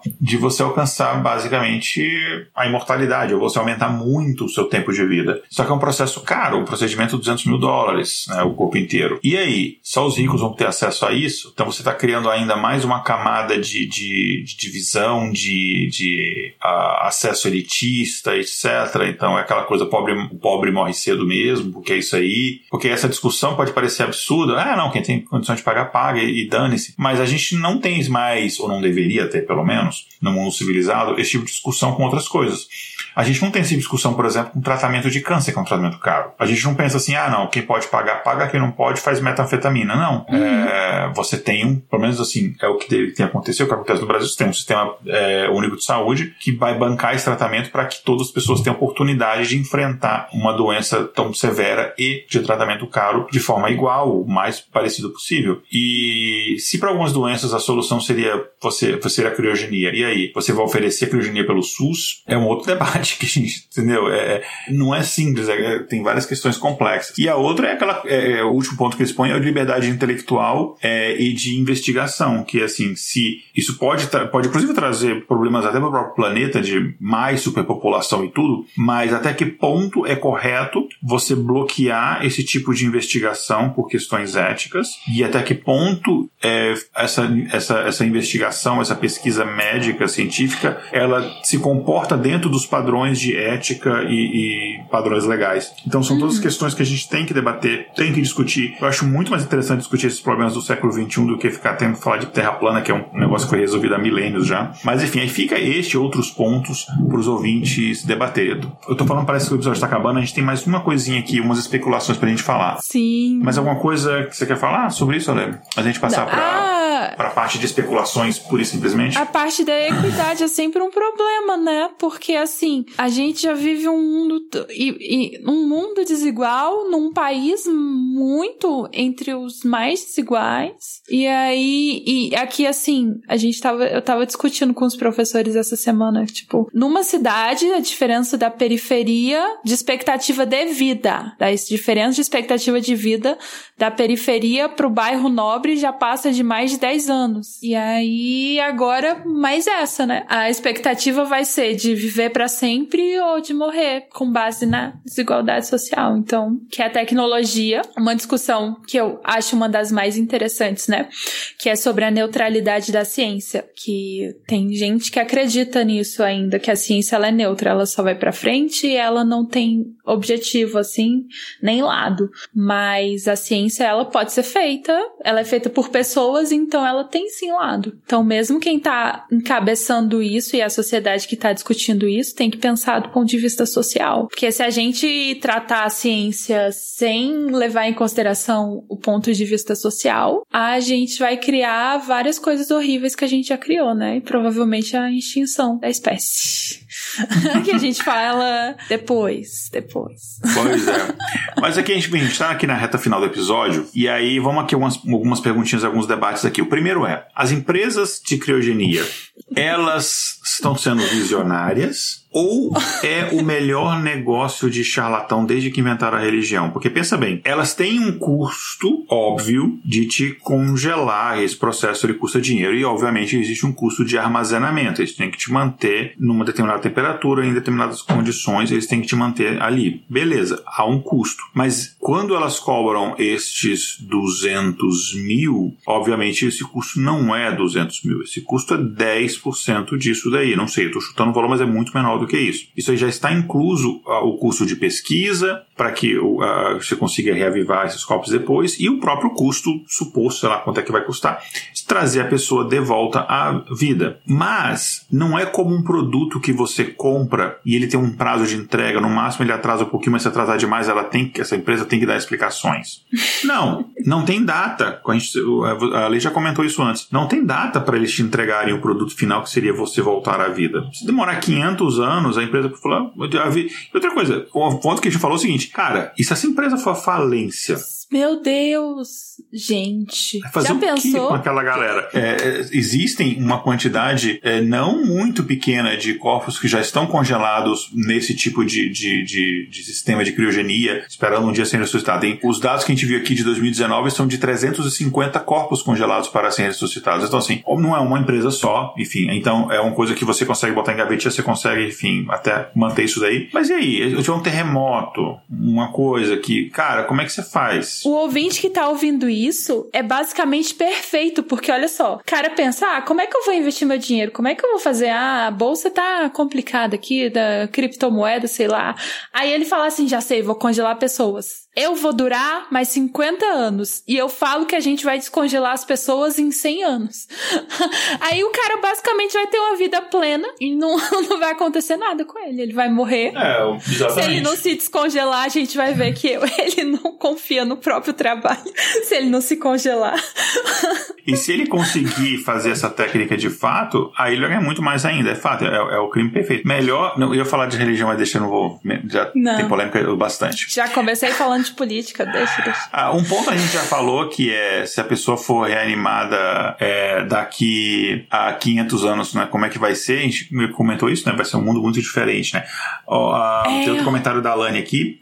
Outra coisa, o comentário da Lani aqui a pessoa terá que arcar com o seu sustento para voltar à vida? Exatamente, ela volta daqui a 500 anos. Imagina, e aí, cara? Será que ela, ela tem que deixar uma, uma graninha investida? E, e vai que ela deixou uma graninha investida e perdeu essa grana, teve uma crise financeira deixou tudo em Bitcoin, Bitcoin quebrou. Chega lá e falou, cara, você voltou à vida, legal, só que agora você tá pobre, fudido. Aí o cara, ah. No artigo que eu li, eles falaram assim, falaram, claro, não temos legislação sobre isso, mas uma coisa que eles indicam é deixar, não é tutor. Eu acho que é tutor o termo que eles utilizaram. Tipo, você você deixa o seu terreno no nome de uma pessoa e essa pessoa vai cuidar do terreno para você. Mas o terreno não vai ser dela, mas na prática vai. Então, ó, se você quiser se congelar, coloca no meu nome que quando você for descongelado, eu juro que eu te devolvo, tá bom? Aí. é, mas pode ser que você, quando você seja descongelado, essa pessoa tenha morrido. Saída que eles tiveram. E aí? aí deixa para outro tutor, que basicamente vira herança. é, basicamente. O cara nunca vai ser ressuscitado. Aí chega daqui a 500 anos, o cara, pô, logo na minha vez que eu ia usufruir do terreno, o cara voltou. É. Aí agora eu vou deixar uma pergunta Maldita aqui. ciência. Eu vou deixar uma pergunta aqui para os ouvintes responderem depois, nos comentários e tal. Mas e no final eu vou fazer um outro debatezinho final, que é, mais, é quase que um, um spoiler do episódio que a gente vai ter no futuro. Mas vamos lá. Ouvintes e Ale, ah. vocês gostariam de ser congelados? Não, não é para responder agora, é só para responder no futuro? Você pode. Os ouvintes eu quero que respondam depois. Os ouvintes vão responder depois, porque, enfim, basicamente, quem tá acompanhando ao vivo pode responder agora, mas eu tô deixando essa pergunta assim, mesmo. Deixa eu explicar melhor o que eu quero dizer com isso. Mesmo se você tiver esse. A Lana, a Lana tá aí, pede tá. pra ela responder. Ela pode responder. Mas assim, você ouvinte que não tá escutando agora ao vivo na nossa gravação, porque você por algum motivo não tem um coração tão bom e não é nosso apoiador, e você tá ouvindo esse episódio depois, é, ou você é nosso apoiador, mas não tá acompanhando ao vivo porque você não, não tá sem tempo, e tá ouvindo o episódio. Comenta aí, compartilha com o seu comentário, pede para as pessoas comentarem também, porque a gente quer saber. Vocês gostariam de ser congelados? Vou começar com você, Ale. Vamos responder junto em 3, 2, 1? Que é sim ou não. Aí a gente vai. Vai, ó, tô, quem não tá aí, quem não tá vendo, é, eu vou fazer com o dedinho, vai. Hum, não. Sim. Sabia. Vai lá, diga por quê. Primeiro, se eu tenho 80 mil dólares para congelar minha cabeça, ou se eu tenho 200 mil dólares para congelar o meu corpo, você acha que eu vou deixar pros meus filhos ficarem brigando entre si? Não, congela meu corpo. Esse é um argumento é ótimo. Aí o que, que vai acontecer depois? Não sei, não sei o que vai acontecer depois, mas se eu for, se eu for para baixo da terra ou se eu for queimado, eu também não sei o que vai acontecer depois. Então é melhor deixar o meu corpo congelado lá, de bosta. E você, por que não? Cara, é. Porque não é nem questão da grana em si, mas. Porque assim, eu tô imaginando o quê? Ah, de alguma forma isso daí seria pago. Eu, eu teria dinheiro, eu conseguiria, sei lá, ganhar num sorteio, alguma coisa assim. Tipo aqueles. O palito do picolé, né? Você chega lá, você ganhou uma criogenia. Enfim, eu, inclusive, o picolé poderia ser um ótimo patrocinador de uma empresa de criogenia ou vice-versa. Mas eu não gostaria porque, cara, eu sei que não é uma coisa que vai acontecer hoje ou amanhã, etc. Eu acho que o futuro. Eu não tenho bons olhos em relação ao futuro. E eu, a minha mente, a minha, ah, sei lá, história, biografia e tudo é muito baseado no que eu vivi no, entre o século XX e o século XXI. Eu não sei se de repente eu acordar daqui a 50 anos eu estaria tão despreparado para viver no mundo daqui a 50 anos que seria basicamente uma vida de merda, entendeu? Então, tipo, eu, basicamente eu estaria gastando um dinheiro para sofrer, né? Então eu fico muito preocupado, muito preocupado em relação a isso. A Alane respondeu. Ah. Ela falou assim: acho que não. Seria muito ruim voltar e não conhecer mais ninguém. Provavelmente eu ficaria deprimida. E aí, depois de um tempo, né, não ia ser bom. E me mataria depois de um tempo. Ela tá bem. É, eu não gosto de usar esse verbo assim. Ah, mas... entendi. é, mas isso é um outro ponto que ela levantou interessante. Cara, você vai voltar também para um mundo que você não conhece ninguém. E aí você vai ter as notícias. Você não precisa nem perguntar, e o fulano e o Beltrano? Tipo assim, não, todo mundo que se conhece morreu. Você vai ter que acordar. E pensa bem, pra sua cabeça, se acontecer como eles estão falando, é o seguinte: eu cheguei aqui hoje, eu tenho 45 anos, me congelei, beleza. Porque, sei lá, tenho uma doença também, alguma coisa me resolvi me congelar. Tá. Acordei daqui a 50 anos é pouco, sei lá, daqui a 100 anos. Uhum. Eu vou ter que acordar, primeiro com a notícia de que passaram-se 100 anos, segundo com a notícia que meus filhos morreram, por mais que ah, é óbvio, eles morreram, tiveram, sei lá, uma vida feliz, morreram velhinhos e isso aqui, tá, mas tem aquela coisa de que para você se passou poucos segundos e de repente você, pum, eu tô órfão, eu tô sem filho, eu tô viúvo. A galera que fez podcast comigo, tirando a Alex e congelou, todo mundo morreu. é, Cara, todo mundo se conhece. Se eu tiver com pouco dinheiro, você vai ter só a minha cabeça, assim. No corpo é. de uma ciborgue gostosona. Mas vai ter. Enfim, então é, é, é, tem esses pontos também, né? A Lani falou: agora, se fosse para voltar no tempo e ter a chance de ver tudo de novo com a consciência que eu tenho hoje, aí eu gostaria. Não, ia dar errado. Você ia ser tipo aquelas crianças super inteligentes que elas sofrem um monte de problema porque, tipo, elas estão muito avançadas para a idade dela. Tipo, você, você, o que ninguém discute, assim, às vezes você tá um pouco atrasado é, é ruim, mas às vezes você tá muito adiantado em relação às coisas, é ruim também. é, imagina seus amigos assim, falando, ah, isso aqui, queria brincar, não sei o que, você. Ah, E você, a política, blá blá blá é, blá pô, eu blá. quero ver Black Mirror. Não pode, não é de criança. Pô. Enfim. Aí É. o, ca- o cara, você vai viver o seu primeiro amor, que com certeza vai dar errado, a não ser que você tenha se casado com o seu primeiro amor. E aí você nem começa, porque, ah, isso não vai dar certo. Pois é. Cara, agora um outro ponto aqui. Hum. Já que a gente tá viajando, vamos viajar. Tem outra alternativa, isso vai ser episódio futuro, tá? Mas só pra dar um, um negocinho aqui, que é o seguinte. Vai ser episódio futuro se o galera curtir, comentar lá, por favor, faz esse episódio. Se em vez de criogenia, eu não fizer o seguinte, fazer um backup da minha, da- do meu cérebro, da minha memória, da minha consciência, faça um backup. A gente já, já tem pesquisa nessa área, tá? E aí eu faço um backup antes de morrer, meu corpo enterra, deixa os familiares terem o luto deles e tal, faz a parada, né? Aí volta daqui a um tempo, vou ter uma tecnologia melhor, guarda junto, só, só pro pessoal que, tá, que vai fazer isso comigo, só pra. Pega o, o DNA do Brad Pitt e guarda na mesma gavetinha pra ficar fácil achar, tá? Aí faz de conta que é o meu, bota lá Igor, só que é do Brad Pitt, aí bota a minha consciência. Aí faz um outro corpo, bota num computador, faz upload pra um, sei lá, pro mundo virtual, tipo, isso é muito Black Mirror meu. E aí? Sim, eu tava pensando nisso o tempo todo. Enquanto você falava, eu conseguia pensar em pelo menos uns cinco episódios. né?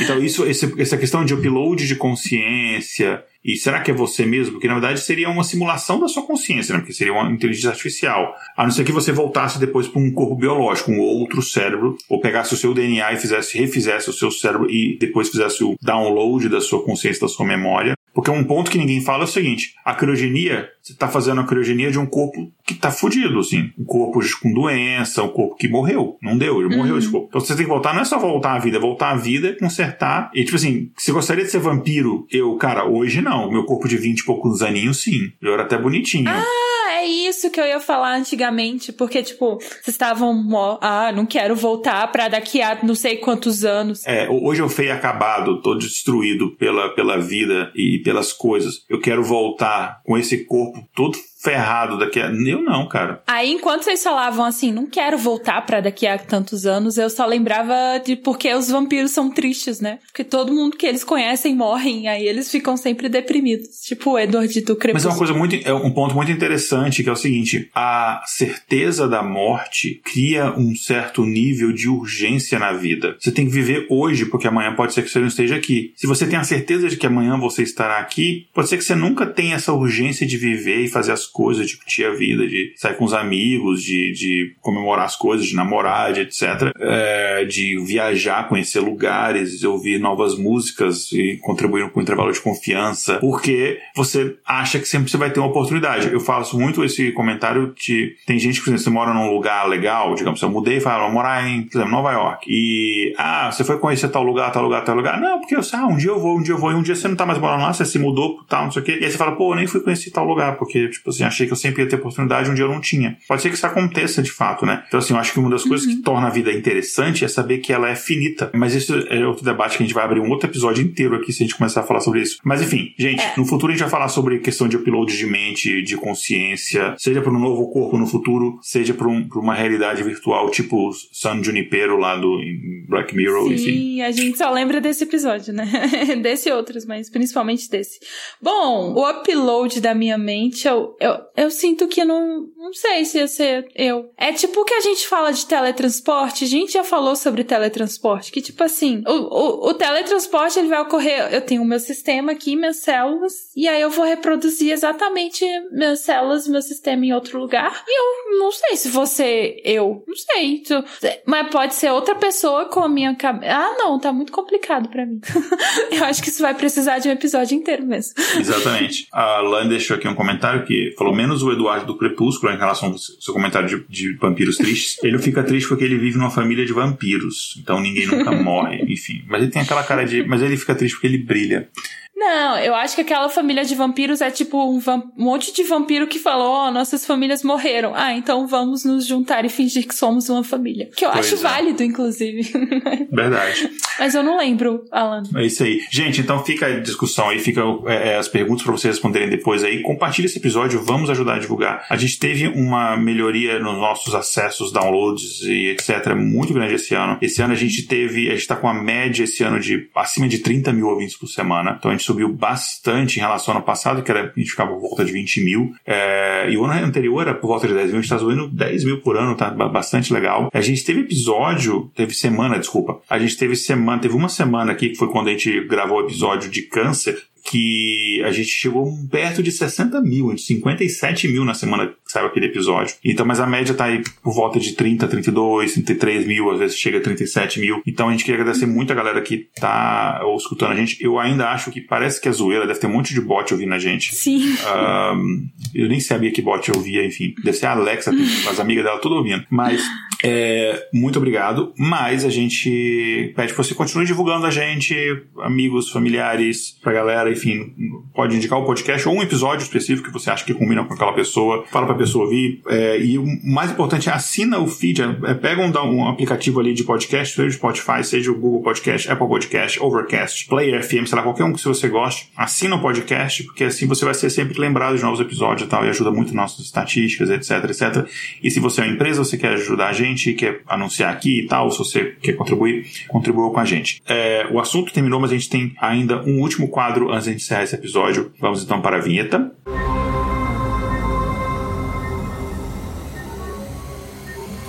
Espaço Amostral. Gente, vamos então aqui para o nosso quadro é, Espaço Amostral, onde a gente vai indicar coisas para os nossos ouvintes, né? Pode ser livros, jogos, filmes, séries, qualquer coisa, e pode ter relação com o tema ou não, alguma coisa que a gente está vendo aqui que a gente acha legal e tal. Para quem já acompanhando aqui ao vivo também a gravação, no caso, acho que agora só a Lana e o pessoal dormiu, pode mandar aí também. E eu vou começar hoje em ordem alfabética. A Lei, o que que você trouxe alguma coisa para indicar hoje? Ó, oh, eu gostei muito desse filme quando eu assisti e quando estudava para pauta e tal, eu só conseguia pensar no filme Não Olhe para Cima. E pode dar spoiler já? Eu, eu, eu acho que a parte mais importante é a reflexão que o filme traz, pode que falar. é assim, o mundo beleza? Ao invés de você cuidar do mundo que tá aqui, você quer ir para um outro mundo e que isso tem tantas e tantas implicações e tantas e tantas variáveis que talvez seria melhor você cuidar do mundo que tá aqui. É isso, não olhe para cima. E você, qual a sua indicação, Igor? Cara, a minha indicação, um filme bem antigo, eu tive que até olhar de quando que é esse filme, né? Mas é um filme de 2006, então ele é bem antigo, mas não tinha como ser outra indicação, porque ele tem muito, muito a ver. Na verdade, eu ia trazer outra indicação de uma série que eu tô vendo agora na Apple TV, tá? Mas eu vou guardar isso pro próximo episódio. Uhum. Eu falei assim, cara, esse tema tem que ser essa indicação, porque tem absolutamente tudo a ver. Quando veio esse tema, eu falei, cara, não pode ser outra indicação, tem que ser essa, porque ela tem tudo a ver com o tema e tem até a ver com o mundo que a gente tá vivendo hoje em dia. Ao mesmo tempo, é tipo um é, matar, matar dois coelhos com uma cajadada só. Não sei se pode falar matar dois coelhos nesse tempo, enfim, proteger os animais. É enfim. melhor não. Melhor não. Você pode falar como eu, matar dois coelhos com uma caixa d'água só. Você pega a Isso. caixa d'água. Acho que o problema é matar o coelho, não é nem a, é, acho que o problema é matar o coelho, não é nem a caixa d'água, mas enfim. A, é, mas é um filme, enfim, que eu acho que tem tudo a ver. É um filme antigo já, de 2006. É muito louco eu falar que é 2006 é antigo, mas enfim. Que é o, o filme uh, Idiocracia, que enfim, acho que a maioria dos ouvintes já assistiram esse filme, assistam de novo. Quem não assistiu, uh, é uma boa oportunidade. Enfim, é um filme uh, bem legal. Ele é dirigido pelo Mike Judge. Não, eu não lembrava disso, eu tive que pesquisar. e ele tem, enfim, o, o tem até o Terry, Cru, o Terry Crews, uma participaçãozinha especial, tem vários atores assim interessantes, e acho que o principal é o Luke Wilson, enfim, ele é famoso, vocês vão ver quando você vê, ele faz muitas comédias ali nos 90 e começo dos anos 2000, e basicamente a premissa do filme tem muito a ver com isso, porque é basicamente o que? Tem esse personagem principal do filme, que ele é basicamente um completo idiota, ele é um imbecil, assim, no sentido de, ele é intelectualmente incapaz, Tô tentando lembrar de algum dos xingamentos que a gente fez no episódio de como ofender pessoas, mas enfim, é um cara burro. Vamos, vamos usar um português bem claro. É um cara burro. E aí ele tem esse programa da empresa que você ganha uma grana ali. E basicamente é o seguinte: você é congelado durante um ano e você recebe uma puta grana. É um experimento científico. Aí ele, ah, beleza. Congelado um ano, fico aqui um ano dormindo, volto depois de um ano com a grana. Eu tô fudido mesmo, ele é topa. Só que nesse um ano acontece um monte de coisa, a empresa chega à falência é, e o processo de criogenia dele, eles esquecem que ele tá ali. A caixa onde ele tá vai para um outro armazém, enfim e, que é outra empresa de outra coisa, nada a ver. E ele é basicamente esquecido ali por anos. E, obviamente, ele tá descongelado e não sabe de nada. Pra, na cabeça dele, ele vai acordar depois de um ano. E aí, o filme ele se baseia na seguinte premissa, é, que é bem interessante a premissa e faz todo sentido. Pessoas inteligentes, elas estão cada vez optando a ter menos filhos e filhos mais tarde. Pessoas burras estão reproduzindo, se reproduzindo sem parar. Então, depois de algumas décadas, o que vai acontecer é que vai ter escassez de pessoas inteligentes. A humanidade vai ser basicamente estúpida. E aí ele acorda nesse mundo. Não é spoiler, porque primeiro que o filme é antigo, segundo que isso é basicamente a sinopse do filme. Uhum. Ele acorda basicamente nesse mundo onde o mundo é todo estúpido e ele é o cara mais inteligente do mundo. E aí tem coisas absurdas, tipo a galera não bebe mais água, a galera bebe Gatorade. É, tipo assim, é isso. E tem Gatorade no bebedouro dos lugares. E daí ele, inclusive, tem uma frase desse filme que eu uso até hoje, que o pessoal fala assim: ah, você não toma muita água, né? Eu falo, tomar água, aquele negócio que tem lá no vaso sanitário, nossa, credo que nojo, você toma isso. Enfim, que é básico na cabeça da galera é isso, né? Você toma água. Uh. Uhum. Uh, inclusive, eles usam o Gatorade até para, para é, irrigar as plantações. É, então é um filme muito legal que ele mostra que você assim, aí você pensa assim, cara, isso não é do futuro, não, isso é atual, porque o mundo tá bem imbecil mesmo. Ah, então, Idiocracia é o filme, é bem bacana, eu recomendo todo, deu até vontade de ver esse filme de novo, né? A Lani deixou aqui uma indicação, ela falou que tem um filme de 93, O Demolidor, com Sylvester Stallone e Wesley Snipe, onde são enviados por uma prisão e são descongelados anos depois num mundo totalmente diferente. É verdade, cara, tem esse filme mais antigo ainda. Eu, caraca, deu vontade de ver esse filme também de novo. Eu vou assistir esse final de semana. Uhum. É Demolidor e o Idiocracia, veja. A vida não é só trabalhar, não, Ale. Tem que também ver filmes e se divertir. Então, por isso que eu quero viver mais, para trabalhar mais. Vocês não querem viver, que vocês estão aproveitando a vida aí. Eu queria, viver, eu queria viver mais com 20 anos de idade. Eu não quero viver mais com o velho, acabado com esse corpo decadente do Munra. Enfim. Nossa, nossa. Espíritos do mal. É isso então, gente. Com esse alto astral. Eu, eu vi o Igor agora. Ele tá exagerando muito. A gente se viu agora que ele veio pro Brasil. É, a gente foi Comer pizza, beber cerveja, não tem nada disso que ele tá falando, gente. É verdade. Só fazer coisas saudáveis, né? Enfim, é. É, ah, última coisinha. Já que você citou essa viagem do Brasil, eu encontrei várias pessoas super legais e, inclusive, da podosfera brasileira. E eu queria deixar um abraço aqui para uma pessoa especificamente. Eu encontrei o Ken Fujioka, do Naru Rodô, que inclusive venceu o nosso prêmio ano passado de... Os nossos ouvintes votaram no Ken Fujioka como melhor apresentador, mas tudo bem, não tem problema não, fiquei chateado não. o melhor apresentador de podcast de ciência ciência, né, do Naru Rodô. E uhum. eu encontrei o, o Ken, uma pessoa muito bacana, super gente boa, super agradável. A gente teve um papo muito legal, assim. Tava, tinha outras pessoas também. Foi, na verdade, uma coincidência enorme, enfim. A gente conhece uma pessoa em comum. E enfim, fica um abraço pro, pro pessoal do Naruhodô, pro, especial pro Ken Fujioka, e recomendação para quem não conhece o Naruhodô, que eu acho que é muito difícil, escute que é um podcast de ciência é maravilhoso. A gente não concorre Sim. com outros podcasts de ciência, a gente tem, a gente trabalha é, junto na mesma missão de divulgação científica. Por que, que a gente faria isso? Concorrer Exatamente. com podcast de ciências, gente. Quanto mais informação se dissemina, melhor, assim, informação de qualidade. A gente tenta, né? A gente, a gente tenta concorre contra qualidade. a imbecilidade, é isso que a gente concorre. É. Então, gente, brigadão. Espero que vocês tenham gostado desse episódio. Até a próxima. Vamos dar um tchau, tchau aqui. Tchau, tchau. Tchau, até a próxima. Até daqui a 100 anos, se você se congelou. Beijos. tchau. Nashledanol.